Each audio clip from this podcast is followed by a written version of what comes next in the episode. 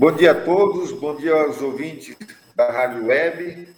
Havendo o presente o ilustre, a nossa ilustre procuradora Aninha, eu sempre costumo chamar ela de Aninha, do Ministério Público de Contas, declaramos aberta a sessão 1470. Antes de iniciarmos o julgamento dos processos, temos a aprovação da ata da sessão 1469, do dia 11 de novembro de 2021. Aqueles que aprovam a ata permaneçam como estão. Aprovada. É, passamos para os processos de pedido de vista. O primeiro processo, dada a ausência do conselheiro Antônio Cristóvão de Messias, é, está sendo retirado de pauta. Passamos para o segundo processo. Temos como revisor o conselheiro Antônio Jorge Malheiro. Bom, está presente, já tinha solicitado o nosso é, estimado doutor Armando Dantas do Nascimento, que vai participar do processo. Seja bem-vindo, é, doutor Armando. Obrigado. Com a palavra o conselheiro Antônio Jorge Malheiro. Obrigado, Excelência. Bom dia, meus nobres pares. Bom dia, nobre procuradora, doutora Ana. Bom dia, doutor Armando. É, é, trata este, é, os autos da prestação de contas do Departamento Estadual de Trânsito, DETRAN, do exercício de 2018, de responsabilidade do senhor Pedro Luiz Longo, de 1 de janeiro a 6 de abril daquele exercício, Chile Torres de Araújo, de 6 de abril a 28 de dezembro, como diretores-presidentes. É, no relatório da terceira inspetoria, é, foram levantados preliminarmente as folhas 420 a 435, diversas inconsistências, que foram sanadas no contraditório, com exceção dos itens 2.05, 2.05, perdão, 2.06, 2.07 e 2.10. O 2.6 e o 2.7 é, se refere a convênios é, efetivados com o DERACRE e mencionava sobre a prestação de contas, que, no entanto, deveria ser apresentada é, em 2019, portanto, hoje, inclusive, temos a conta de 2019 e, e creio que esteja dentro daquele processo, em que pese não, não ter visto pontualmente, mas o relatório da, da DAFO depois não faz outras observações, então entendo que ali está complementada a instrução.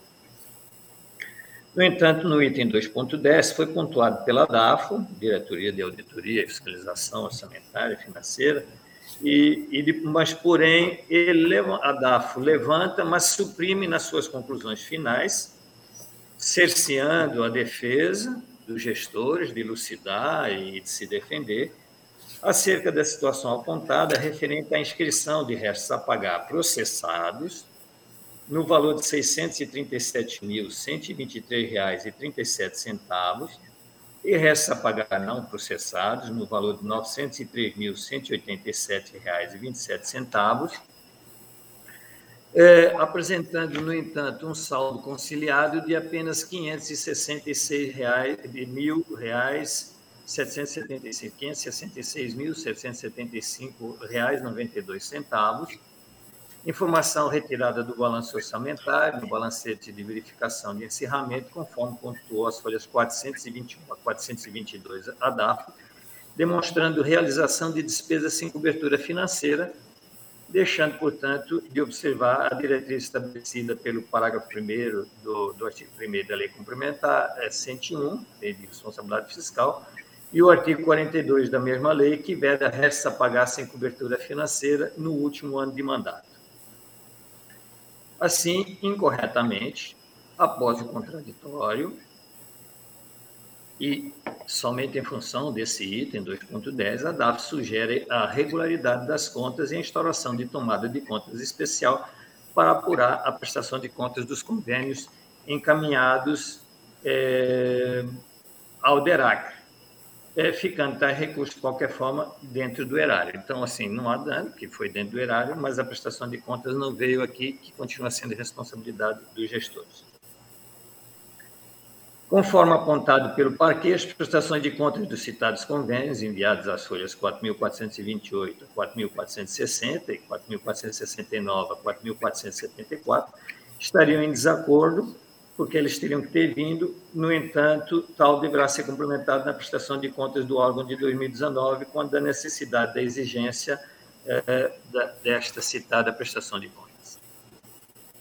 Assim, o ponto mais grave levantado pela instrução e que aí é, correu em erro não colocar na sua conclusão, cerceando a possibilidade da elucidação pela defesa, foi a inscrição de restos a pagar processados sem cobertura financeira, ainda mais em último ano de mandato, e a necessidade de comprovação de regularidade dos pagamentos do suporte de TI.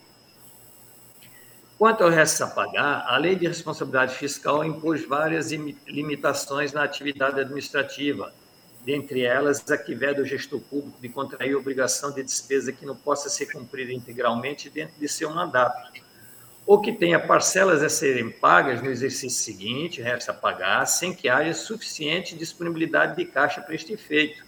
É o que está transcrito no artigo 42 da LRF, instituiu novas regras com o objetivo de disciplinar transferências de, das obrigações assumidas dentro do exercício para o outro exercício financeiro subsequente.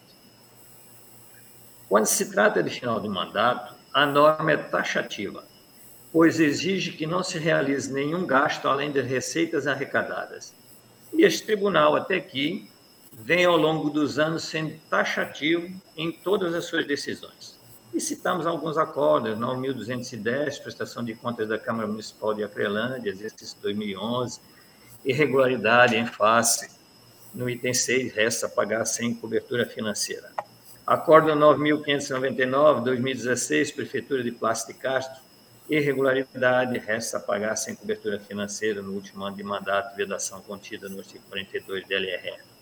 Acórdão 10.574 de 2017, prestação de contas da Fundação de Cultura Elias Mansur. Resta pagar sem cobertura financeira.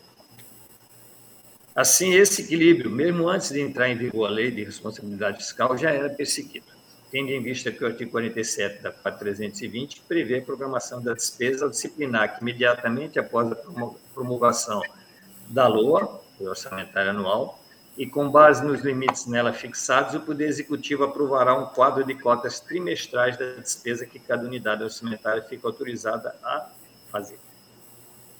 Assim, a programação é um processo contínuo em toda a administração de recursos, principalmente na área pública, pois aprovados os planos de trabalho e os limites financeiros necessários à execução desses planos, começa a se operacionalizar o orçamento e a realização de despesas tem cobertura financeira, e assim como a assunção de compromissos que seriam transferidos para o exercício subsequente, concorrendo principalmente no final de mandato para a realização de despesas de endividamento da futura administração, devem ser evitados, sob pena da irregularidade das contas. Então, este é um item a ser apurado. Não cabe aqui a condenação, porque não houve o direito de defesa. Então, nesse sentido, entendo que este processo deve voltar à fase inicial para que possa propiciar a defesa para elucidar. Pode ser que haja justificativa em alguma situação com relação a isso. E como até agora, último ano de mandato, não há nenhuma decisão contrária dentro desta corte, com a devida vênia, divirge do ilustre conselheiro relator e por tudo que foi exposto, e em face do princípio do amplo direito de defesa e do contraditório, Voto para que seja o presente processo baixado em diligência para continuar a instrução com a devida citação dos responsáveis, senhores Pedro Luiz Longo, diretor-presidente no período de 1 de janeiro a 6 de abril, e Chile Torres de Araújo, 6 de abril a 28 de dezembro de 2018, é, para que apresentem, se manifestem com relação à inscrição de restos a pagar sem cobertura financeira é, e após é, é, é, como voto. Tinha falado também da TI, mas ele vai ser discutido depois com relação a 2019, então essa parte entendeu a, a, a, a DAFO e as justificativas atenderam a contratação da, da empresa e, assim sendo, a posse pelo pela sequência. Então, aqui sem o arquivamento, porque eu estou pedindo que seja baixado em diligência para continuar a instrução, para que seja propiciado aos gestores a defesa com relação aos restos a pagar sem cobertura financeira, que foi anotado, foi escrito no balanço, foi apontado pela DAF, mas depois a DAF deixa de trazer isso para o relatório e, com isso, cerceia a defesa de fazer as suas justificativas. É como voto, Excelência. Obrigado, conselheiro Jorge Malheiro, Antônio Jorge Malheiro. É, eu ouço o nobre relator, se tem, manter o voto. É, bom dia, presidente. Bom dia, a nova procuradora doutora Ana Helena, Mais Paz. Bom dia, doutor Armando. É, presidente, eu entendo que esses restos a pagar estão cobertos pelo saldo financeiro do exercício anterior, de 1 milhão 733 mil, que inclusive se diminuirmos esses dois valores, do 1 milhão 733, dá justamente o saldo que foi transferido para o exercício seguinte, de 500, 500 e poucos mil reais. É, entendendo dessa forma, eu mantenho meu voto. Pois não, conselheiro, em votação, com a palavra a conselheira Dulce. É, senhor presidente, eu já havia votado nesse processo e meu voto é com o relator, entendendo, assim como ele entendeu, que já cobertos. Já. Conselheira Nalu Gouveia. É, é, é falta o Valmir, né? O Valmir já votou. o Valmir já, Valmir já tinha votado. Ah, ah, legal, tá bom. É, eu também acompanho o relator, senhor presidente. Conselheira Maria de Jesus. Eu acompanho o nobre relator, excelência. Então, ficou por maioria, nos, a decisão é por maioria nos termos do voto do conselheiro relator. Passamos para o processo é, 138.963, com a palavra a conselheira revisora Nalu Maria Lima Gouveia. Senhor presidente, bom dia. Sempre um prazer muito grande tê-lo presidindo nossa sessão. Quero cumprimentar também a nossa querida Ana, nossa procuradora, é, muito querida por todos, os conselheiros, as conselheiras, doutor Armando, que bom, sempre bom tê-lo aqui, e nossa querida Érica. Queria cumprimentar a todos e a todas. Senhor presidente, eu vou direto ao voto, eu acompanho a relatora, conselheira Maria de Jesus. Aí.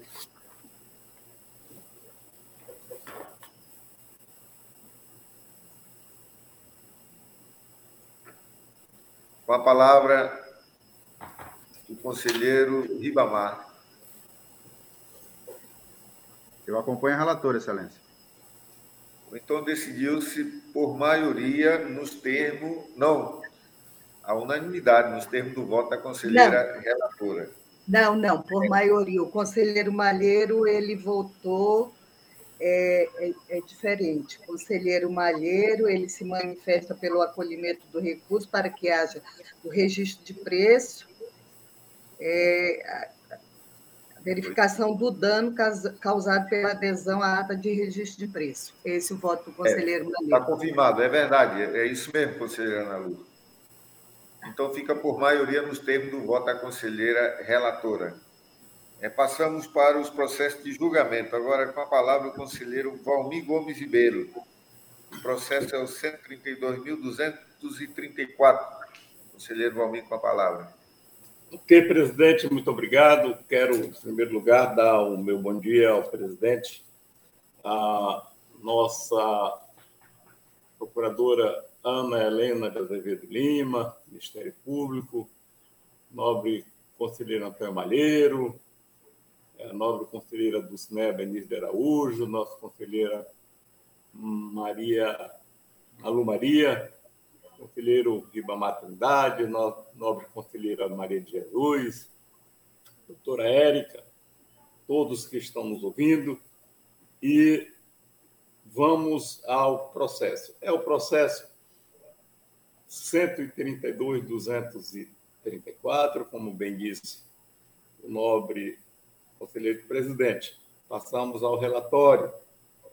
trata, tratam os presentes autos da prestação de contas da Secretaria de Estado de Extensão Florestal e Produção Familiar, SEAPROF, exercício 2018, de responsabilidade do senhor João Taumaturgo Neto, ex-secretário é, de Estado da, da Secretaria de Extensão Florestal e Produção Familiar, encaminhada tempestivamente a este Tribunal de Contas. A primeira, o GCE, responsável pela instrução do feito, emitiu os relatórios de folhas 681, barra 702 e 921, barra 926. Emitidos autos ao Ministério Público de Contas, este se manifestou por intermédio de seu ilustre procurador, doutor Sérgio Cunha Mendonça, à folha 933. É o relatório, senhor presidente. Obrigado, conselheiro Valmir. Passo a palavra à nossa procuradora para a pronúncia do seu parecer. Inicialmente, um bom dia a todos. É, com relação ao processo 13234, 132.234, a prestação de contas em referência de responsabilidade do senhor João Tomaturgo Neto, ex-secretário de Estado de Extensão Florestal e Produção Familiar, foi encaminhada tempestivamente a esta Corte de Contas em 2 de maio, de maio de 2019, atendendo à resolução TCE-ACRE 87 de 2013. Analisada pela primeira Inspetoria Geral de Controle Externo, após as defesas apresentadas, restou apurada a regularidade das contas. Ante o exposto, este MPC opina pela emissão de acordo com fulcro no artigo 51, inciso 1 da Lei Complementar 38 de 93, considerando regular a prestação de contas subexame. É o pronunciamento, senhor presidente. Senhor presidente. Obrigado, procuradora. Com a palavra, o conselheiro relator Valmir Gomes Ribeiro. Obrigado, senhor presidente. Vamos ao voto. Observa-se dos autos que a prestação de contas foi elaborada em consonância com a legislação vigente, encaminhada tempestivamente e com a documentação necessária ao seu processamento. Assim, diante do exposto, após a devida análise e consubstanciada na análise técnica da primeira IGCE, bem como no douto parecer do Ministério Público de Contas, de folha 933, concluo votando pela regularidade das contas da Secretaria de Estado de Extensão Florestal e Produção Familiar, CEAPROF, referente ao exercício de 2018, de responsabilidade do senhor João Tomaturgo Neto, após as formalidades de estilo, pelo arquivamento dos autos. É como voto o senhor presidente, senhoras e senhores conselheiros. Em votação, com a palavra o conselheiro Antônio Jorge Malheiro. Acompanho o voto, senhora. Conselheira Dulce. Com relator, excelência. Conselheira Nalu Gouveia. Com relator, senhor presidente. Conselheiro José Ribamar. Acompanho o nobre relator, excelência. Conselheira Maria de Jesus. Voto com relator, excelência. Decidiu-se a unanimidade nos termos do voto do conselheiro relator. Passamos agora para o processo 140.760. Com a palavra a conselheira Dulce.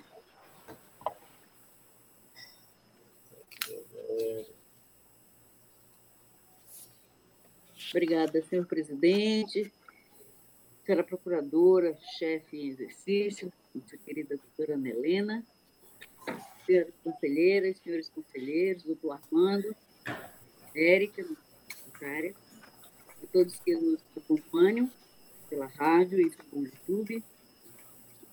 Senhor presidente, trata-se dos autos de consulta distribuída na forma do artigo 142, parágrafo 7 do Regimento Interno, foi redatada pelo Assento Regimental número 04, 1 de setembro de 2016, formulada pelo ilustre prefeito municipal de Múcio Lima, na qual questiona esta Corte sobre a possibilidade de pagamento de abono salarial aos professores da rede municipal de ensino, diante do previsto na Lei Complementar número 173 de 2020, e na hipótese de não cabimento da referida concessão, se seria possível editar lei criando abono salarial para pagamento no exercício de 2022. Após a decisão do plenário em responder à sobredita consulta, folha 3, houve sua distribuição e posterior envio, a DAF, que se manifestou pela segunda Inspetoria Geral de Controle Externo, entendendo cabível o seu conhecimento e pela resposta nos seguintes termos. É possível a concessão de abono salarial aos profissionais da educação básica em efetivo exercício na rede municipal de ensino, desde que instituído mediante a edição de lei específica que estabeleça de forma clara e transparente os critérios de concessão em face da exceção prevista no artigo 8 inciso 1 da Lei Complementar número 173, 2020. E 2.2. Os recursos do Fundeb, em face do princípio da anualidade, devem ser executados no exercício financeiro em que forem creditados. Folhas 7 a 15. Por fim, o Ministério Público de Contas, através de sua ilustre procuradora, doutora Ana Helena de Azevedo Lima, se pronunciou às folhas 20 e 22 pelo conhecimento da consulta em análise para respondê-la nos termos seguintes. Abre aspas, se a instituição da melhoria for para o atendimento da aplicação mínima de 70% do Fundeb na valorização dos profissionais da educação básica, não há que se cogitar de vedação pela Lei Complementar número 173, de 27 de maio de 2020, que estabelece o Programa Federativo de Enfrentamento ao Coronavírus SARS-CoV-2, Covid-19, e altera a Lei Complementar número 101/2000, uma vez que decorre de mandamento constitucional, não estando adstrita a vedações impostas por norma de estatura inferior. E no tocante à segunda pergunta, da instituição de abono em 2020 para pagamento em 2021, partindo do pressuposto de que se trata de mecanismo para cumprimento do limite mínimo do Fundeb, com o pagamento dos profissionais da educação básica em efetivo exercício, a sua nova regulamentação exige que os recursos sejam aplicados no exercício financeiro em que forem creditados. Lei nº 14.113, 2020, artigo 25. Por força da papeleta de julgamento número 065, 2021, foi apensada a estes autos a consulta número 141.247, enviada pela Prefeitura Municipal de Acrelândia. É o relatório, senhor presidente. Senhor presidente? É, passo a palavra à nossa procuradora para a pronúncia do seu parecer. É, senhor presidente, senhoras e senhores conselheiros, é, trata-se de consulta formulada pelo prefeito de Mâncio Lima, senhor Isaac de Souza Lima, sobre a possibilidade de concessão de abono aos professores com sobras de recursos da educação frente às vedações impostas pela Lei Complementar Federal 173 de 2020 e, se negativo, se há possibilidade de aprovação de lei para pagamento em 2022. A análise técnica procedida verificou que o consulente tem legitimidade para a espécie, que versa sobre caso concreto e não veio acompanhada de parecer do órgão de assistência técnica ou jurídica, em desatendimento ao parágrafo 2 do artigo 142 do Regimento Interno do Tribunal de Contas do Estado do Acre, mas considerando a função orientativa do controle, opinou pelo seu recebimento para resposta em tese. No mérito, concluiu pela possibilidade da concessão do abono através de lei específica, é, respeitando o parágrafo 1 do artigo 169 da Constituição Federal de 1988, que exige prévia dotação orçamentária e autorização na Lei de Diretrizes Orçamentárias, se fosse para cumprir o percentual mínimo de gastos do Fundo de Manutenção e Desenvolvimento da Educação Básica e de Valorização dos Profissionais da Educação, Fundeb, com a remuneração dos profissionais da educação, cujo comando emana do texto constitucional, atualmente alterado para 70%, e, portanto, fora do alcance de outro mandamento infraconstitucional. Ademais, pondera que a aplicação mínima já era prevista na legislação anterior estando excetuada pelo inciso 1 do artigo 8 da Lei Complementar Federal 173 de 2020.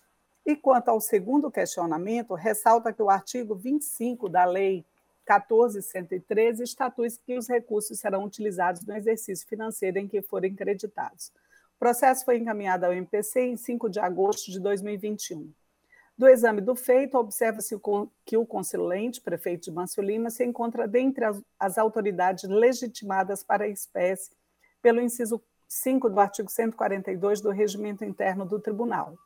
No entanto, a consulta não veio acompanhada de parecer do órgão de assistência técnico-jurídica, mas a jurisprudência da Corte de Contas tem relevado referida formalidade quando o assunto é jurisdicional, privilegiando a sua função de orientação. Ademais, embora se refira a caso concreto, foi acatada pela papeleta de julgamento 056 de 2021 para resposta em tese dos questionamentos formulados. Inicialmente, cumpre ressaltar que, como poderou a instrução, a consulta não, não esclarece a que sobra de recursos se refere, mas considerando que a educação pública municipal é financiada, sobretudo, com recursos do Fundeb, infere-se de que dele se trata. Tratando-se de recursos obrigatórios na manutenção e desenvolvimento do ensino, não há que se falar de sobras, sem verificar um cumprimento das metas e estratégias do Plano Nacional de Educação nos termos do seu artigo 10, especialmente quanto aos municípios da oferta de educação infantil em creches, a Meta 1. Quanto à instituição de abono salarial, a nosso ver, não seria o meio mais adequado de valorização dos profissionais do ensino da educação básica, posto que de natureza eventual, sem privilegiar as melhorias da qualidade do ensino, o ideal seria se, tratasse, se se tratasse de prêmio ou bônus vinculado a boas práticas educativas. Se a instituição da melhoria for para o atendimento da aplicação mínima de 70% do Fundeb na valorização dos profissionais da, da educação básica, não há que se cogitar de vedação pela Lei Complementar 173, de 27 de maio de 2020, que estabelece o Programa Federativo de Enfrentamento ao Coronavírus, SARS-CoV-2, e altera a Lei Complementar 101 é, de 2000, uma vez que decorre de mandamento constitucional, não estando adstrita a vedações impostas por norma de estatura inferior. A respeito da supremacia da Constituição, leciona o eminente ministro Luiz Roberto Barroso. A primeira característica distintiva das normas constitucionais é a sua posição no sistema, Desfrutam elas de superioridade jurídica em relação a todas as demais normas. A supremacia constitucional é o postulado sobre o qual se assenta todo, todo o constitucionalismo contemporâneo.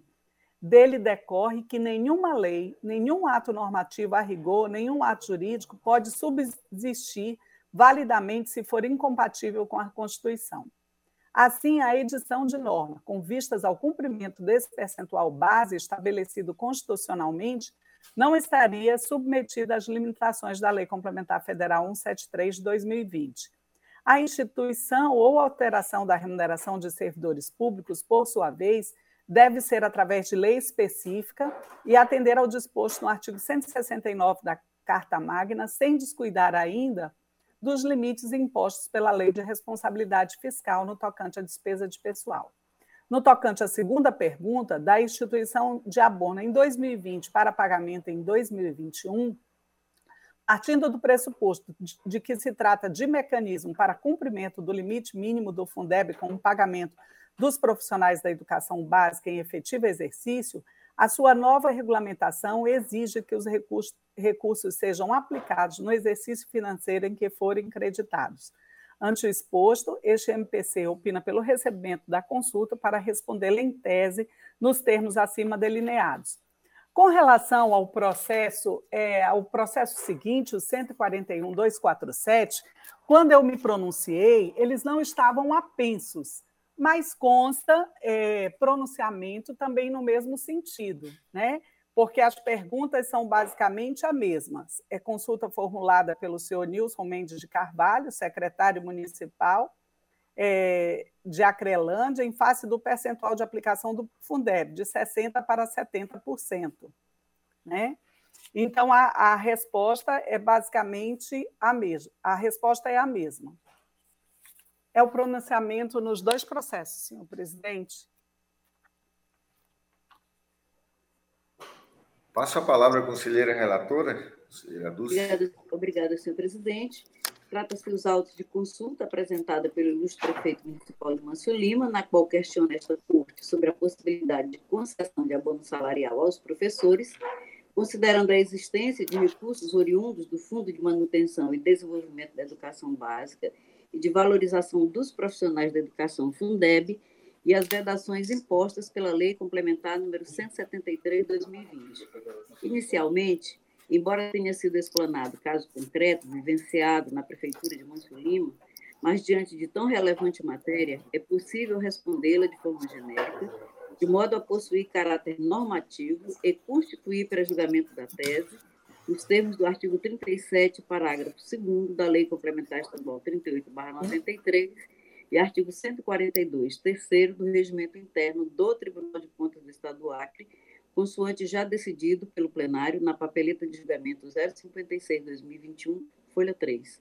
Sabe-se que o Fundeb foi criado em substituição ao Fundef por meio da emenda constitucional número, 100, número 53 de 2006 e regulamentado pela Lei 11.494 de 2007 e decreto número 6.253 de 2007, com vigência estabelecida para o período 2007 a 2020 por força da emenda constitucional número 108, de 26 de agosto de 2020, foi alterada a Constituição Federal para estabelecer critérios de distribuição da cota municipal do imposto sobre operações relativas à circulação de mercadorias e sobre prestações de serviços de transporte interestadual e intermunicipal e de comunicação ICMS. Disciplinar a disponibilização de dados contábeis pelos entes federados para tratar do planejamento na ordem social e para dispor sobre o Fundo de Manutenção e Desenvolvimento da Educação Básica e de Valorização dos Profissionais da Educação Fundeb e modificado o ato das disposições constitucionais transitórias. A referida emenda constitucional entrou em vigor na data de sua publicação, 27 de agosto de 2020, e produziu efeitos financeiros a partir de 1 de janeiro de 2021 e, dentre suas principais alterações, criou o artigo 212-A para determinar que os estados, o Distrito Federal e os municípios destinarão parte dos recursos a que se refere o caput do artigo 212 à manutenção e ao desenvolvimento do ensino na educação básica e à remuneração condigna, devendo responder 70% do respectivo fundo da unidade ao pagamento dos profissionais da educação básica em efetivo exercício, inciso 11. Aqui conceitua-se como profissionais da educação básica aqueles previstos no artigo 61 da Lei 9.394, de 20 de dezembro de 1996, bem como aqueles profissionais referidos no artigo 1 da Lei nº 13.935, de 11 de dezembro de 2019, nos termos do artigo 26, parágrafo único, inciso 2 da Lei 14.113, de 25 de dezembro de 2020, quais sejam professores habilitados em nível médio ou superior para a docência na educação infantil nos ensinos fundamental e médio, trabalhadores em educação portadores de diploma de pedagogia com habilitação em administração, planejamento, supervisão, inspeção e orientação educacional, bem como com títulos de mestrado ou doutorado nas mesmas áreas. Trabalhadores em educação, portadores de diploma de curso técnico ou superior em área pedagógica ou afim. Quarto, profissionais com notório saber reconhecido pelos respectivos sistemas de ensino para ministrar conteúdos de áreas semelhantes à sua formação ou experiência profissional, atestados por titulação específica ou prática de ensino em unidades educacionais da rede pública ou privada ou das corporações privadas em que tenham atuado exclusivamente para atender a formação técnica e profissional e, finalmente, profissionais graduados que tenham feito complementação pedagógica conforme disposto pelo Conselho Nacional de Educação, CNE. É, finalmente, na letra F, os profissionais que prestam serviços de psicologia e de serviço social para atender às necessidades e prioridades definidas pelas políticas de educação por meio de equipes multiprofissionais. Observa-se que, antes da vigência da referida emenda, o percentual a ser destinado aos profissionais do magistério era de 60% nos termos do artigo 60, 12 do ato das disposições constitucionais transitórias, tendo havido, portanto, a elevação do mencionado percentual, o que ocasionou dúvida nos gestores dos municípios do estado do Acre, uma vez que está em vigência a Lei Complementar número 173, de 27 de maio de 2020. Nos termos do referido diploma legal, foi estabelecido o Programa Federativo de Enfrentamento ao Coronavírus SARS-CoV-2, Covid-19, e dentre as medidas previstas, objetivando a concentração dos recursos públicos nas medidas necessárias no combate à pandemia, foi estabelecido, em seu artigo 8 inciso 1 que durante a calamidade pública vivenciada, é proibido até 31 de dezembro de 2021 a União, os Estados, o Distrito Federal e os municípios afetados conceder a qualquer título vantagem, aumento, reajuste ou adequação de remuneração a membros de poder ou de órgão, servidores e empregados públicos e militares, exceto quando derivado de sentença judicial transitada em julgado ou de determinação legal anterior à calamidade pública. Destaquei. E também é proibido, nos termos do inciso 6, criar ou majorar auxílios, vantagens, bônus, abonos, verbas de representação ou benefícios de qualquer natureza, inclusive os de cunho indenizatório, em favor de membros de poder do Ministério Público ou da Defensoria Pública e de servidores e empregados públicos e militares, ou ainda de seus dependentes, exceto quando derivado de sentença judicial transitada em julgado ou de determinação legal anterior à calamidade. Ressalte-se que esta Corte de Contas, por meio do Acordo número 12.783, de 5 de agosto de 2021, proferido nos autos da consulta número 140 e 85, apresentada pelo município de Marechal Tamaturgo, já esclareceu que é possível a concessão de adicional de titulação aos ocupantes de cargo efetivo municipal, se a referida vantagem consta em lei editada em momento anterior à Lei Complementar 173/2020, nos termos do seu artigo 8 e ao gestor compete a observância ao ordenamento jurídico vigente especialmente os artigos 169 da Carta Federal e 23 a linha B da Lei Complementar 101/2000. Desse modo, havendo lei municipal que preveja a concessão de adicional pela obtenção de título editada em momento anterior à publicação da Lei Complementar 173/2020, é possível seu pagamento se atendidos os requisitos estabelecidos por se tratar de uma das exceções previstas no referido diploma legal. Pois bem, a consulta se refere à hipótese de criar abono a ser pago aos profissionais contemplados pelo artigo 212-A da Constituição Federal, considerando a existência de recursos disponíveis do Fundeb e o que determina a Lei Complementar número 173/2020. Sabe-se que esse artifício, qual seja a criação de abono ao fim do exercício, é uma prática muito adotada nos municípios brasileiros e não está prevista na Lei número 14.103/2020 até porque a existência de sobras, coloquei entre aspas, demonstra, na verdade, que a remuneração dos profissionais necessita de atualização, inclusive para cumprimento do piso salarial imposto pela Lei 11.738, de 16 de julho de 2008, que é anterior à Lei Complementar 173/2020 e, portanto, enquadra-se na exceção do inciso 1 do seu artigo 8 Salientes que o Fundeb foi instituído como instrumento permanente de financiamento da educação pública nas etapas de educação infantil, creche e pré-escola, do ensino fundamental de 8 ou de 9 anos e do ensino médio nas modalidades de ensino regular, educação especial, educação de jovens e adultos e ensino profissional integrado, nas escolas localizadas nas zonas urbana e rural e nos turnos com regime de atendimento em tempo integral ou parcial, matutino e vespertino ou noturno, pelo que a adoção dessa prática de conceder abonos ao fim de cada exercício, se houver recursos ainda disponíveis, demonstra não só a ausência de planejamento, mas, sobretudo, a não valorização da categoria, uma vez que a provisoriedade da vantagem não beneficia os profissionais de ensino.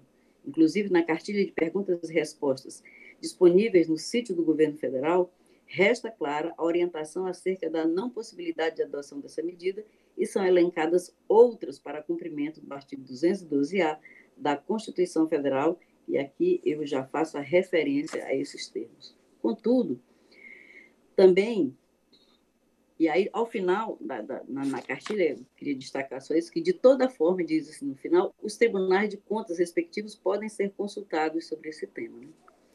Contudo, também deve ser levado em consideração que, enquanto há a Lei Complementar 173-2020, criada objetivando a concentração de recursos para enfrentar a grave pandemia que nos assola, foi editado o artigo 212-A da Constituição Federal, que elevou o percentual de aplicação de recursos do Fundeb na remuneração dos profissionais da educação básica em efetivo exercício, exigindo ainda mais equilíbrio das contas públicas e que os gestores adotem medidas buscando atendimento de todo o ordenamento jurídico vigente.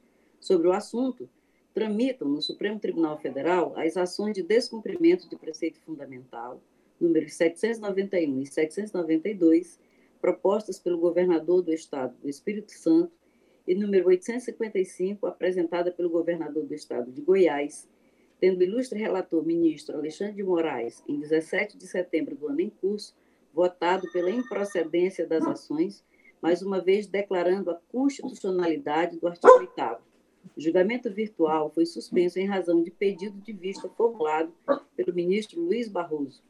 O ministro relator afirmou em seu voto que deve ser assentada a impossibilidade de o Poder Judiciário atuar como legislador positivo para afastar limitação legal ao aumento de despesa com gastos de pessoal, de modo a incluir categorias profissionais não expressamente abrangidos pela norma que excepciona essa vedação. Os profissionais da educação, inegavelmente, desempenham um papel social relevante e estão sujeitos a situações de exposição de contágio, ainda que esse risco seja minorado por medidas de distanciamento, como o ensino remoto. Mas isso, no entanto, não os habilita a pleitear o mesmo tratamento conferido pela lei aos profissionais de saúde e assistência social. Finalizou salientando que estender a exceção do artigo 8 parágrafo 5 sabotaria o alcance prático da norma em questão, que visou conter o aumento de gastos com despesa de pessoal, tendo o legislador sido criterioso na escolha de quais categorias seriam incluídas nessa previsão. Desse modo, considerando que a matéria ainda não foi apreciada pelo guardião da Constituição Federal, nos termos do seu artigo 102, mas diante do encerramento do exercício e considerando os inúmeros desafios enfrentados pelos gestores públicos, especialmente no equilíbrio das contas e a correta aplicação dos recursos por eles administrados diante do ordenamento jurídico vigente, especialmente no tocante aos gastos com a remuneração dos profissionais de ensino em período no qual as escolas estavam fechadas, diminuindo consideravelmente os dispêndios em todas as esferas de governo, Entendo que, excepcionalmente, e apenas após adotadas todas as providências possíveis, inclusive considerando que, pelo parágrafo 3 do artigo 25 da Lei 14.103-2020, é possível utilizar até 10% dos recursos recebidos à conta dos fundos, incluídos relativos à complementação da União,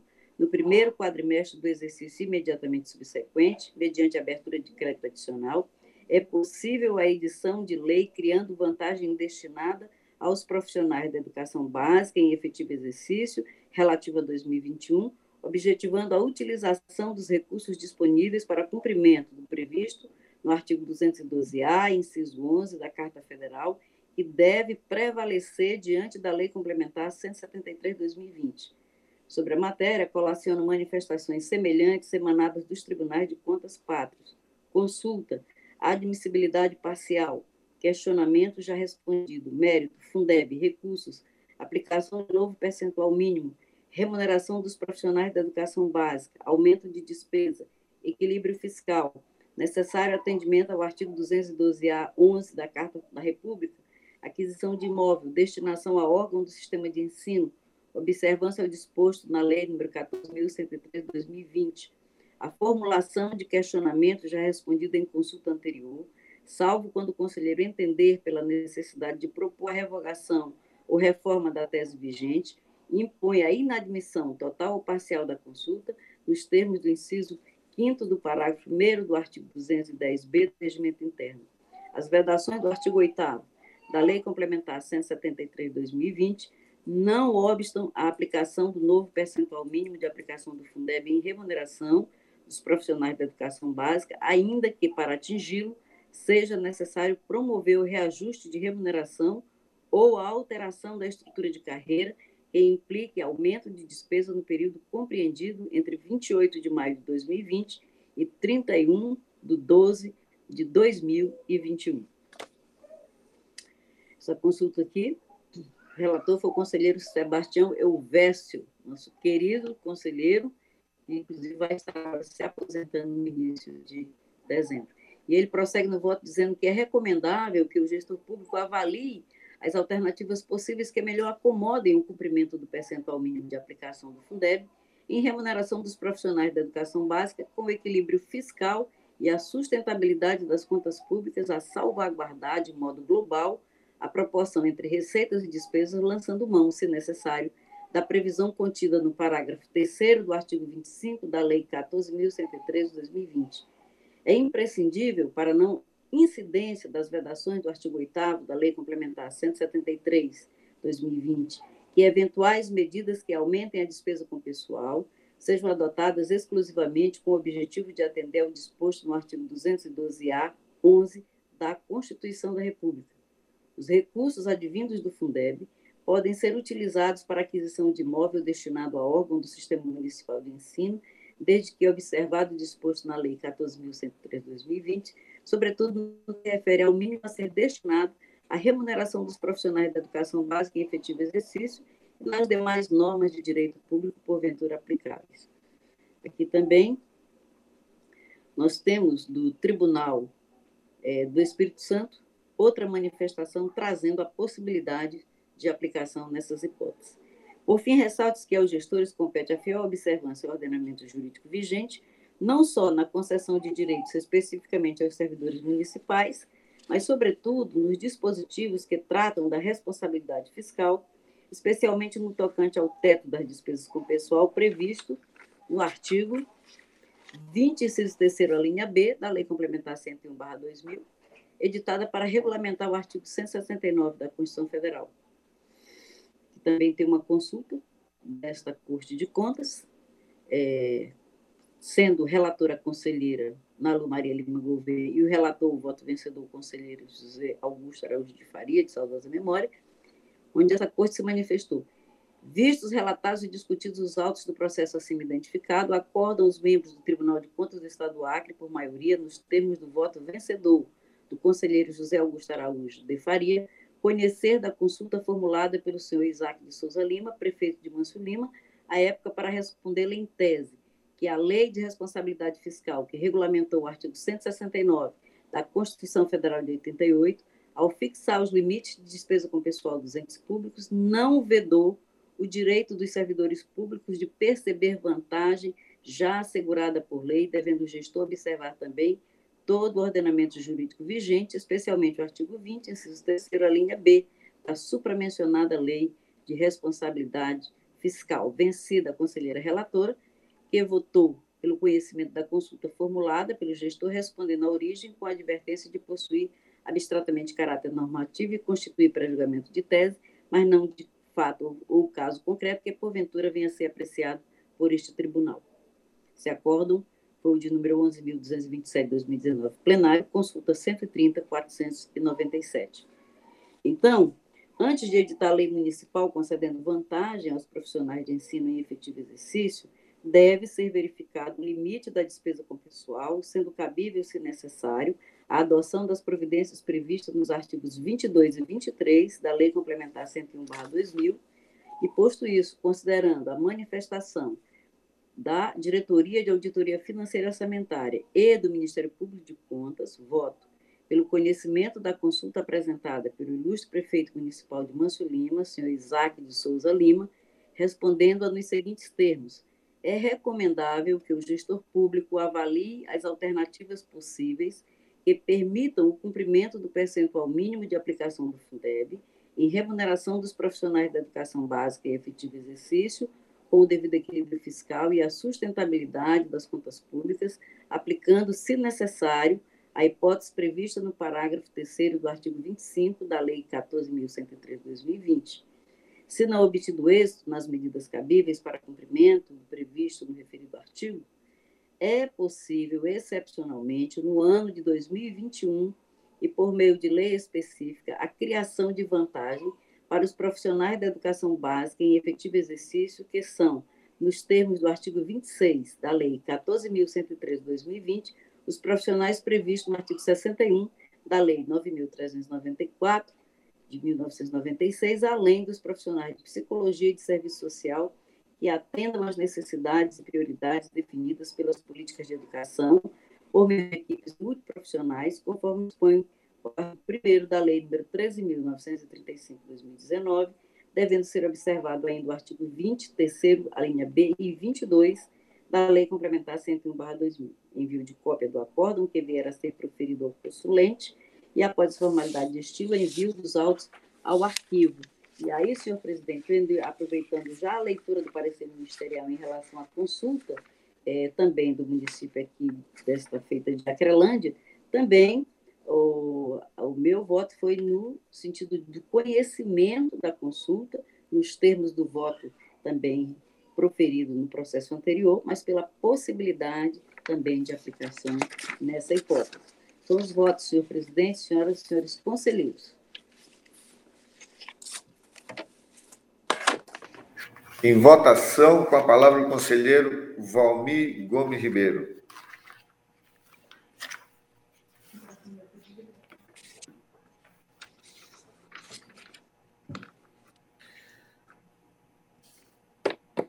O, o som, nobre conselheiro Valmir.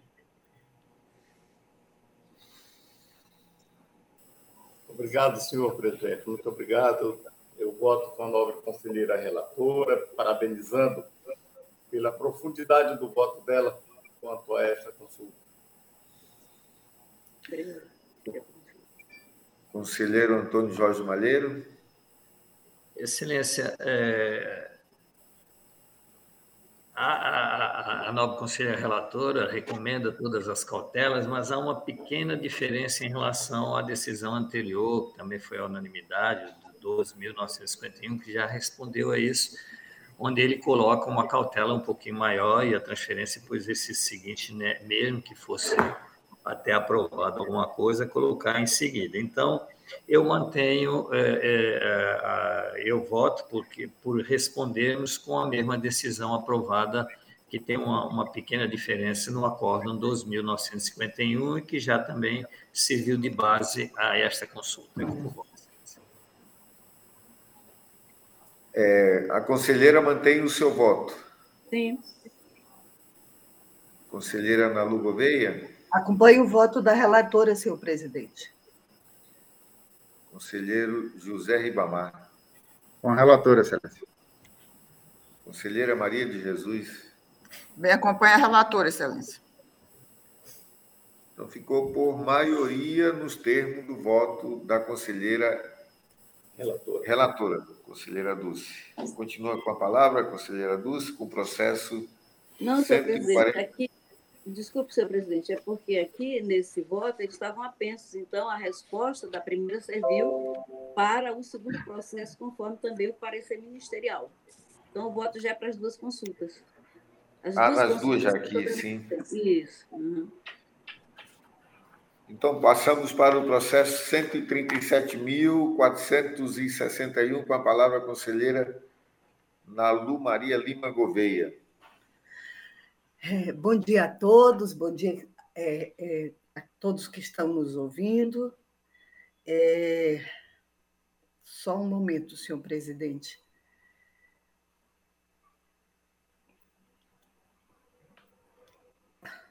Trata o presente processo da prestação de conta de gestão do Departamento Estadual de Trânsito, DETRAN, exercício 2019, de responsabilidade do senhor Luiz Fernando Duarte Maia, diretor-presidente à época, enviada em Tribunal de Conta para julgamento das contas é, dos ad- administradores e demais responsáveis.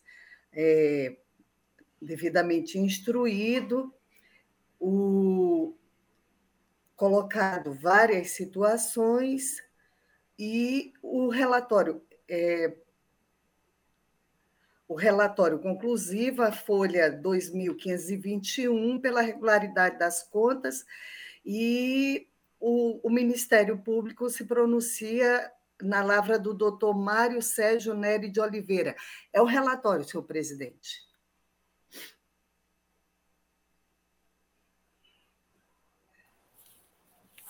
Opa, passamos a palavra à nobre procuradora para a sustentação do seu parecer. É, senhor presidente, senhoras e senhores conselheiros, trata-se de prestação de contas tempestiva da gestão de 2019 do Departamento Estadual de Trânsito, DETRAN, sob a responsabilidade do senhor Luiz Fernando Duarte Maia, diretor-presidente à época, contabilizada pela senhora Luciana Mesquita Silva, evidenciando as seguintes incorreções diferença de R$ 311.220 relativa ao empenho 854-204-004-087, diferença menor de R$ 1.561 é, reais 96 centavos no valor das notas fiscais de 2.497.640 reais comparado aos empenhos de R$ 2.499 é, 1.201,96 centavos e diferença maior de R$ 32.567,31 no valor das notas fiscais de R$ 5.995.011,36 centavos comparado aos empenhos de R$ 5.962.444,05. Citado gestor em duas oportunidades, sua defesa, segundo a instrução, demonstrou que não houve desencontros isto posto, endossamos a proposta de seu julgamento como regular, a teor do inciso 1 do artigo 51 da Lei Complementar Estadual 38 de 93. É o pronunciamento do procurador Mário Sérgio Nery de Oliveira, senhor presidente.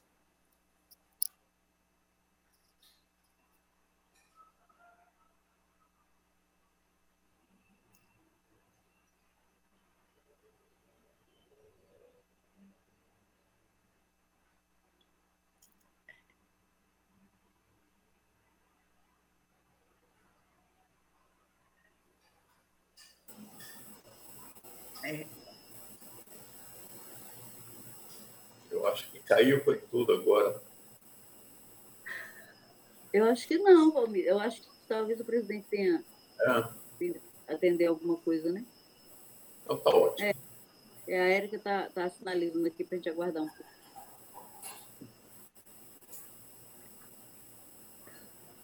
Passo a palavra à nobre relatora Nalu Gouveia. Obrigada, senhor presidente. Vou direto ao voto pela emissão de acordo julgando regular a prestação de conta do Departamento Estadual de Trânsito, DETRAN, relativo ao exercício 2019 de responsabilidade do senhor Luiz Fernando Duarte Maia, nos termos do artigo 51, inciso 1 da Lei Complementar Estadual 3893, pela notificação do senhor Luiz Fernando Duarte Maia, diretor-presidente para conhecimento da decisão proferida e pelo arquivamento do processo após as formalidades de estilo. É como voto, senhor presidente. Em votação, com a palavra o conselheiro Valmir Ribeiro. Acompanhe o voto, senhor presidente. Conselheiro Antônio Malheiro. Acompanhe o voto, excelência. Conselheira Dulce. Foi relator, excelência. Conselheiro José Ribamar. Acompanhe o voto, excelência. Conselheira Maria de Jesus. Com a relatora, excelência. Decidiu-se a unanimidade nos termos do voto da conselheira relatora. Passamos para o processo 137.387, com a palavra o conselheiro José Ribamar Trindade de Oliveira. Obrigado, senhor presidente. Senhor presidente, eu gostaria de eu solicitaria a retirada de pauta desses dois dos meus dois processos, o 8 e o 9. Eu tive um problema técnico aqui, não consegui abrir os arquivos. E que eles sejam incluídos na próxima pauta, por gentileza. Pois não, conselheiro. Obrigado. Passamos para o processo 137.603, com a palavra a conselheira Maria de Jesus Carvalho de Souza. Obrigada, Excelência. Bom dia a todos. É, presidente, eu solicito retirada de pauta deste processo, tendo em vista que tem apenso a ele uma outra denúncia e não constou da pauta o, o, o processo apensado. Então, eu solicito a retirada de pauta e a inclusão já na próxima pauta.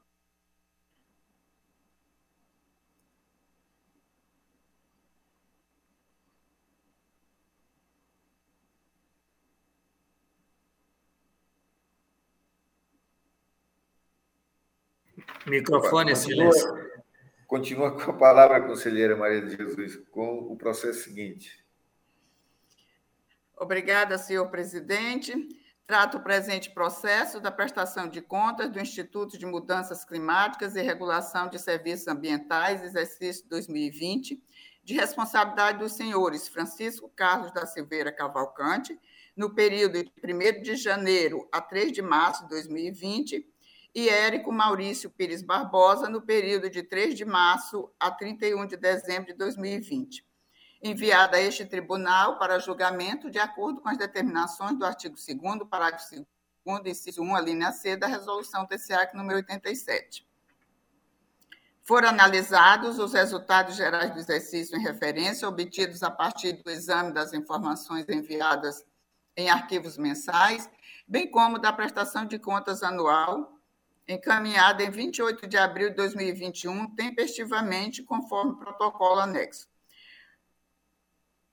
E tudo em atendimento à resolução TCA número 87 de 2013. O orçamento do Instituto de Mudanças Climáticas para o exercício 2020 foi previsto na Lei Orçamentária Estadual número 3.588, de 19 de dezembro de 2019, no valor de R$ 3.754.150 sendo alterado no decorrer do exercício por meio da abertura de créditos adicionais para um montante de R$ 3.828.114,49. A terceira inspetoria, com base nos exames procedidos, emitiu o relatório técnico preliminar de folhas 282 a 288, no qual destacou que os resultados gerais do exercício 2020, expressos por meio dos demonstrativos contábeis e demais documentos constantes do CEPAC, guardam conformidade em sua totalidade com as legislações de regência. O Ministério Público de Contas manifestou-se por meio do procurador Mário Sérgio Nery de Oliveira, a folha 294. É o relatório, senhor presidente.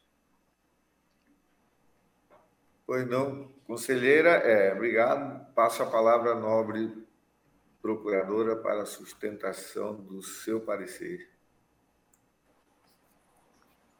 É, senhor presidente, senhoras e senhores conselheiros, trata-se de prestação de contas tempestiva de gestão sob a responsabilidade dos senhores Francisco Carlos da Silveira Cavalcante e Érico Maurício Pires Barbosa, dirigentes, dotada de seus documentos de estilo. A terceira Inspetoria Geral de Controle Externo atestou a conformidade das peças e atos analisados. Isto posto, sugerimos o seu julgamento como regular, a teor do inciso 1 do artigo 51 da Lei Complementar Estadual 38 de 93. É o pronunciamento do procurador Mário Sérgio Nery de Oliveira, senhor presidente. Obrigado, procuradora Ana. É, com a palavra, a conselheira relatora. Obrigada, Excelência. Pelos exames procedidos, a área técnica, técnica constatou que os resultados gerais do exercício 2020, expressos por meio dos demonstrativos contábeis e demais documentos constantes do Sistema de Prestação e Análise de Contas, guardam conformidade em sua totalidade com as legislações de regência.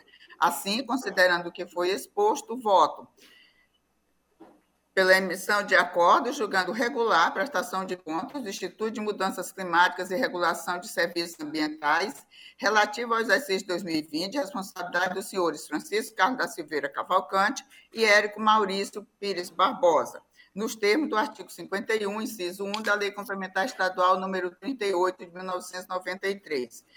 2 pela notificação dos senhores Francisco Carlos da Silveira Cavalcante e Érico Maurício Pires Barbosa, diretores-presidente do Instituto, à época, para conhecimento da decisão proferida. Três, pelo envio de cópia da decisão à atual diretora-presidente do Instituto de Mudanças Climáticas do Acre, senhora Dagmar Aparecida Ferretti, para conhecimento e após a formalidade de estilo pelo arquivamento dos autos. É como voto, senhor presidente, senhoras e senhores conselheiros. Em votação, com a palavra o conselheiro Palmir Ribeiro. Acompanho o voto, senhor presidente. Conselheiro Antônio Jorge Maleiro. Acompanho o voto, excelência. Conselheira Dulce. Voto com a relatora, excelência. Conselheira Nalu Gouveia. Acompanho o voto da relatora, senhor presidente. Conselheiro José Ribamar. Com a relatora, excelência. Então, decidiu-se a unanimidade nos termos do voto conselheira relatora. É, passamos agora para os processos da nossa relatoria. é, eu passo os trabalhos ao nobre conselheiro Valmir Ribeiro.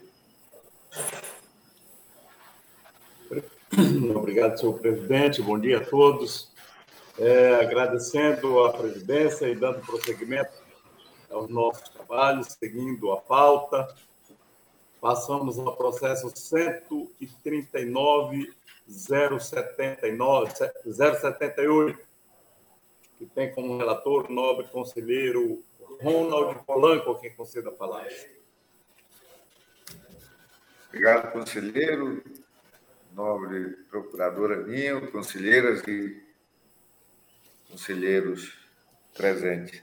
Trata-se da prestação de contas da Secretaria de Estado de Produção e Agronegócio, CEPA, que é referente ao exercício financeiro, orçamentário financeiro 2006. A responsabilidade é do senhor Marcos Inácio Fernandes, gestor à época. O nosso corpo técnico emitiu relatório de análise de contas, as folhas 64/77, opinando pela irregularidade das contas e relatório complementar de análise técnica, as folhas 336/342. Citação: o ex-gestor apresentou defesa em duas oportunidades pronunciamento ministerial também em duas oportunidades, a última está entre as folhas 347 a 348. É o relatório, senhor presidente.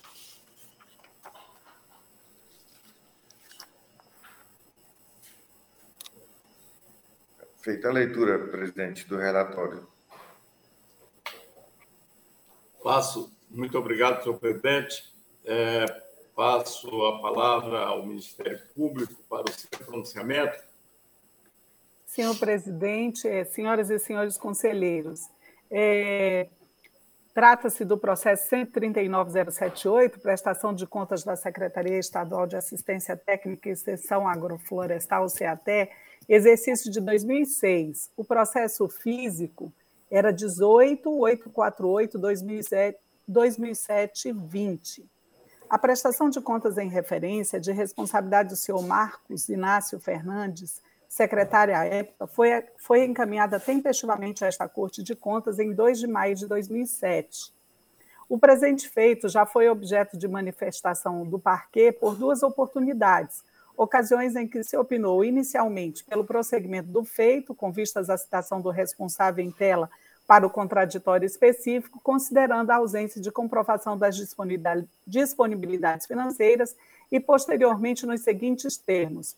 Tendo em vista a ausência de apresentação de defesa para comprovar a divergência levantada nas disponibilidades financeiras, este MPC ratifica o pronunciamento de folha 309 e opina pela irregularidade das contas, com fulcro nas alíneas A e B do inciso 3 do artigo 51 da Lei Complementar Estadual 38 de 93 e pela aplicação de multa ao gestor, com base no inciso 1 do artigo 89 do mesmo diploma. Finalmente, pela instalação de tomada de contas especial para apuração do saldo financeiro. Após essa fase, o senhor Marcos Inácio Fernandes apresentou intempestivamente a peça de folhas 331 a 332 acompanhada da documentação contida no anexo 4, que foram acolhidas pela relatoria e encaminhadas à Diretoria de Auditoria Financeira e Orçamentária da AF para análise complementar.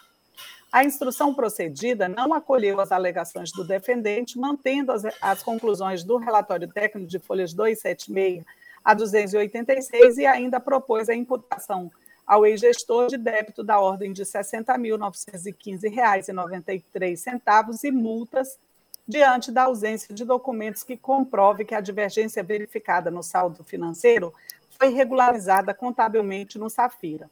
O processo foi encaminhado a este MPC em 20 eh, de outubro de 2021.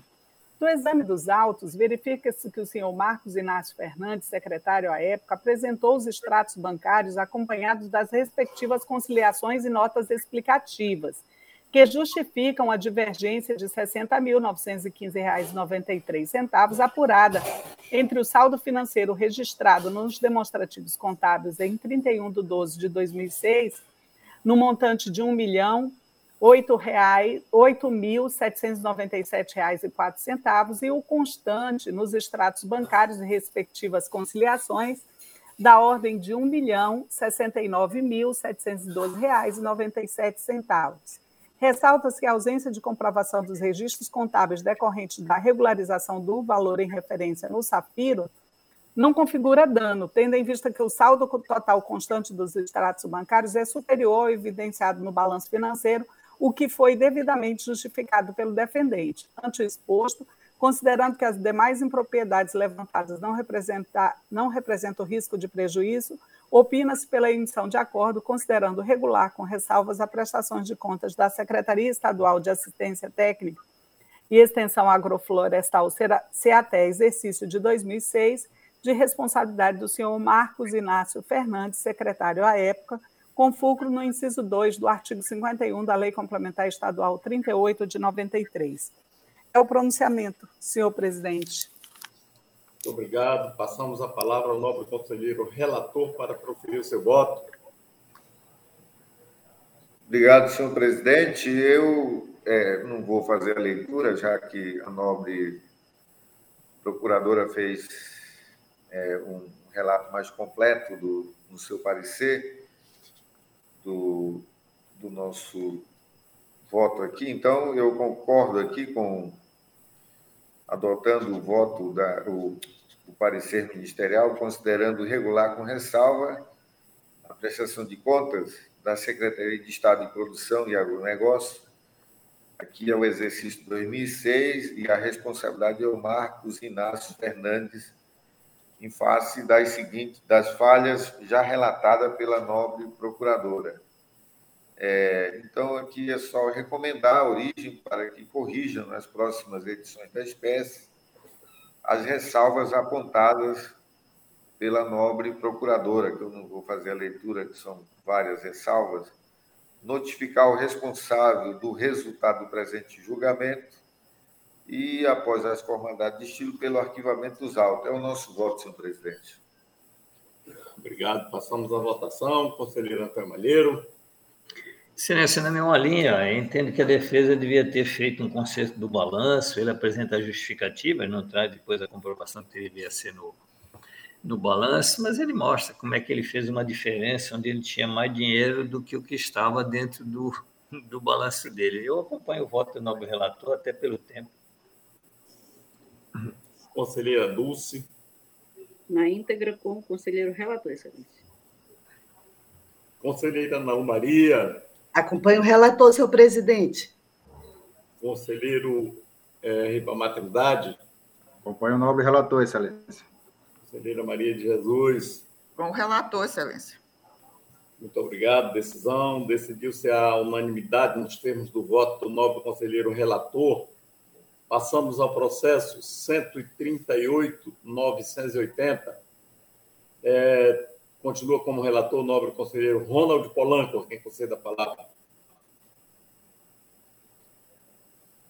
Obrigado, senhor presidente. Trata-se de denúncia formulada pelo senhor Manuel Medeiros Rodrigues, as folhas 2 4, é, é de um suposto recebimento de proventos pago pelo Estado e pela Prefeitura ao mesmo tempo, em desacordo com a Constituição Estadual Federal e a Lei Orgânica Municipal, acumulação de cargos. Pelos senhores Arcanjo Ferreira Leite, Educação, José Alberto Silva de Oliveira, Finanças, e Orlenildo Oliveira Dias, aqui é de Administração e Planejamento pre... os três secretários, né? o prefeito à época era o senhor Isaac de Souza Lima.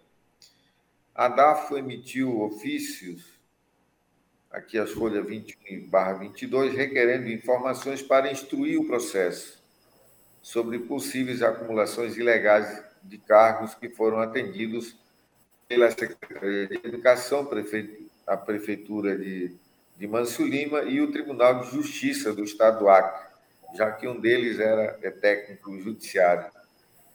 É, das informações repassadas, repassadas chega à conclusão que os servidores possuíam, na ocasião, os seguintes cargos efetivos. É, o senhor José Arcanjo Ferreira, é, contrato 3, Secretaria de Educação, Apoio Administrativo e Professor P2, e Prefeitura de Manso Lima, Professor P3, 30 horas. Os dois são 30 horas. Né? É, José Alberto de Oliveira, dois cargos, é, cargo de professor P2, 30 horas, e professor P1, 40 horas. E o Orlenildo de Oliveira, professor P2, 30 horas, e técnico judiciário, 40 horas. É, o o professor José Arcanjo Ferreira ele pediu exoneração do cargo de apoio administrativo em 20 de 7 de 2018, com efeito retroativo a 9 de 3 de 2018. O, o professor é, José Alberto Silva informou que pediu exoneração não não anexou o pedido de exoneração do cargo de professor da Prefeitura de Rodrigues Alves, todavia, em consulta ao SICAP, consta a remuneração do mesmo somente até fevereiro de 2017. Então, nosso corpo técnico emitiu um relatório de análise preliminar às folhas 384-403. A citação dos dos, dos senhores Marco Antônio Brandão, que era o secretário de Educação, o senhor, a época, né? o senhor Sebastião, prefeito de Rodrigues Alves, o Isaac, prefeito de Manso Lima, estão as folhas 407/413 e somente o Isaac se manifestou as folhas 418/421, sendo que os demais ficaram inestes. No relatório de análises técnicas, a folha 424 a 449, o, o pronunciamento, novo relatório, né, foi nessas folhas da área técnica, o pronunciamento ministerial foi as folhas 455-456, citações dos servidores, é, defesa dos senhores José Alberto de Oliveira e Orlenildo Oliveira Dias e Arcanjo, José Arcanjo Ferreira Leite, as folhas 478 barra 492. Último relatório de análise técnica foi a folha 496 barra 497. Pronunciamento ministerial, as folhas 503. É o relatório, senhor presidente. Muito obrigado. É, Passo a palavra ao Ministério Público para seu pronunciamento.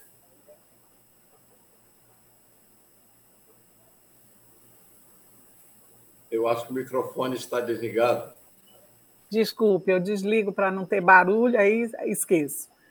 É, senhor presidente, senhoras e senhores conselheiros, trata-se de denúncia formulada pelo senhor Manuel, Medeiro, Manuel Medeiros Rodrigues, vereador de Mâncio Lima, segundo a qual os senhores José Arcanjo Ferreira Leite, secretário municipal de Educação, José Alberto Silva de Oliveira, secretário municipal de Finanças, e Orlenildo Oliveira Dias, secretário municipal de Administração, acumulariam ilegalmente cargos públicos no âmbito estadual. Após a instrução e o pronunciamento de folhas 422 a 423, no sentido de aplicação de multa aos senhores Marco Antônio Brandão Lopes, secretário estadual de Educação, Isaac de Souza Lima, prefeito de Mâncio Lima, e Sebastião Souza Correio, prefeito de Rodrigues Alves, em razão do descumprimento ao artigo 37, 16 da Constituição Federal, houve remessa do processo à Diretoria de Auditoria Financeira e Orçamentária DAFO para análise das defesas apresentadas pelos servidores implicados.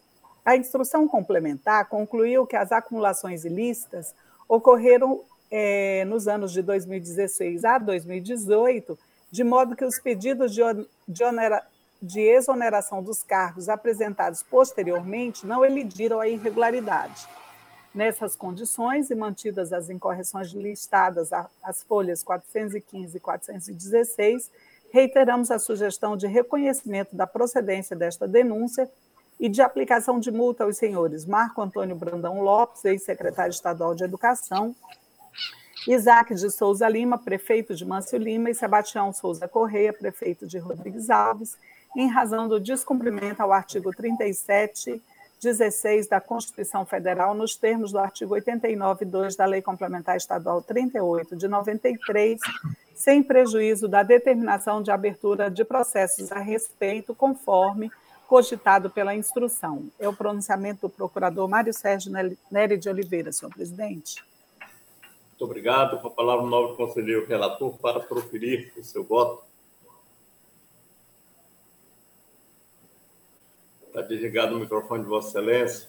Podia aqui fazer um, vou fazer um relato mais detalhado em função do, da situação, mas é, não houve é, o que se detectou mesmo de fato é que o, o servidor da área judicial é, do, do, do senhor Isaac, é, o o que é do cargo Orlenildo Oliveira Dias, ele acumula realmente o cargo, cargos públicos na, no judiciário, como técnico judiciário e professor é, P2. Então, aqui, a priori, é incompatível aqui com o artigo 37, inciso é, 16, a linha B da Constituição Federal então, aqui nós sugerimos que a Secretaria de Educação, é, para instaurar e concluir procedimento administrativo em, em desfavor do, do, referido servidor e apurar essa devida, indevida acumulação. Né? É o que nós detectamos aqui nesse processo. No mais, é, pelo conhecimento da presente representação, e no mérito pelo seu não provimento, em face de não restar comprovados as acumulações indevidas de cargos e o recebimento de remuneração e ou incompatibilidade de horário dos servidores. José Arcanjo Ferreira Leite, secretário municipal de Educação, José Alberto Silva de Oliveira, secretário municipal de Finanças, e Orlenildo Oliveira, secretário municipal de Administração e Planejamento, com seus respectivos cargos efetivos de origem. O exercício é 2017, período em que ocorreu a representação na gestão do, senhor Isaac de Souza Lima, prefeito de Manso Lima, no referido período, em face da dissessão dos servidores sem ônus para a prefeitura da municipalidade de Manso Lima. Então, aqui é pela notificação da DAFO para, para o acompanhamento da presente decisão e, após formalidade de estilo, pelo arquivamento dos autos. É o nosso entendimento, senhor presidente, nobres conselheiras e conselheiros. Muito obrigado. Passamos à votação. Conselheiro Antônio Malheiro. Excelência, eu acompanho o voto e, inclusive, eu não pediria também para ver a, a apuração, porque eu acho que o cargo técnico é um cargo amplo, então, quando junta um de professor com outro cargo técnico, aí essa definição de técnica às vezes leva à conclusão de que está irregular, eu acredito que não. Então, eu voto com o relator apenas pelo arquivamento, uma vez que não foi provada a incompatibilidade de horários. É, uma pergunta aqui aos conselheiros que eu fiquei em dúvida. Esse cargo de técnico judiciário, é, é, ele, é de, professor, eu... ele não é de nível superior. Ele não, por isso que eu pedi a abertura. Ele é, é incompatível, né? Ele não é um cargo é, técnico que pode ser compatível com ele manter a função de professor. É, é, esse é, é o é entendimento da corte, né? É, geralmente, quando tem o cargo técnico, eu entendo que técnico é, é tudo, porque quando eu fiz a escola técnica, havia até escola, é, havia até um curso de, de curso, aí é formado em técnica de habilidades domésticas. Então, eu, eu, entendo que o curso, e era formado pela Escola Técnica Federal, secretariado, datilografia, enfermagem. Então, assim, entendi que a parte técnica é extremamente ampla quando acumulada com a de professor. A de professor é que tem que ser bem perfeita, bem exata, e é por isso que tem tido alguma, alguma dose um pouquinho mais leve na hora da classificação do corpo técnico, mas eu entendo Vossa Excelência. Eu vou pedir Obrigado. só uma, uma, palavra, se o, o, o, relator me permitir aí. Pois não, pois não. Sim, pois não. É, essa questão do, do, do cargo técnico, é, ele, ele não necessariamente tem que ser de nível superior. Né? Isso aí eu já acho que já estamos é, de acordo. Ele não tem que ser necessariamente de nível superior, mas ele tem que exigir uma formação específica. Eu mesmo agora estou, estou com uma aposentadoria de um auxiliar de enfermagem com professor. Até pedi para fazer uma consulta, porque veio tranquilo lá da DAFA, acatando, a, a, o ACO Previdência também acatou, é, justamente porque nesse caso não seria nem nível médio, né, o auxiliar de enfermagem, mas já tem alguns julgados é, admitindo, né? O único, a única coisa que a gente tem que ver é isso. Eu já pedi para ver o de técnico judiciário, porque nós temos vários processos de técnico judiciário. E o de técnico judiciário, o próprio ACO Previdência entende que não pode, porque não precisa uma formação específica, está aberta para várias áreas. Mas eu, eu, eu, eu acho que isso é uma coisa que a gente tem que ver, até porque, assim, às vezes a gente só identifica isso quando ele cumpriu todo o tempo para aposentar, né? Quando já tá, já cumpriu o tempo nos dois cargos. Aí a gente tem que é, sopesar, né, as situações colocadas. Só isso, senhor presidente. Obrigado. Obrigado, é, procurador. Agradecemos, vamos dar continuidade à votação. Com a palavra, a conselheira Dulce. Obrigada, Excelência. Eu também concordo com a posição do Ministério Público, a posição que a doutora Helena manifestou em relação a cargo técnico, mas eu também vou acompanhar o conselheiro relator, mas só com o cuidado que nós devemos ter, a nomenclatura técnica, ela, é, né, especificamente, ela não designa aquilo que é técnico, né? Então, tem um conceito próprio, mas nesse caso eu vou acompanhar o conselheiro relator,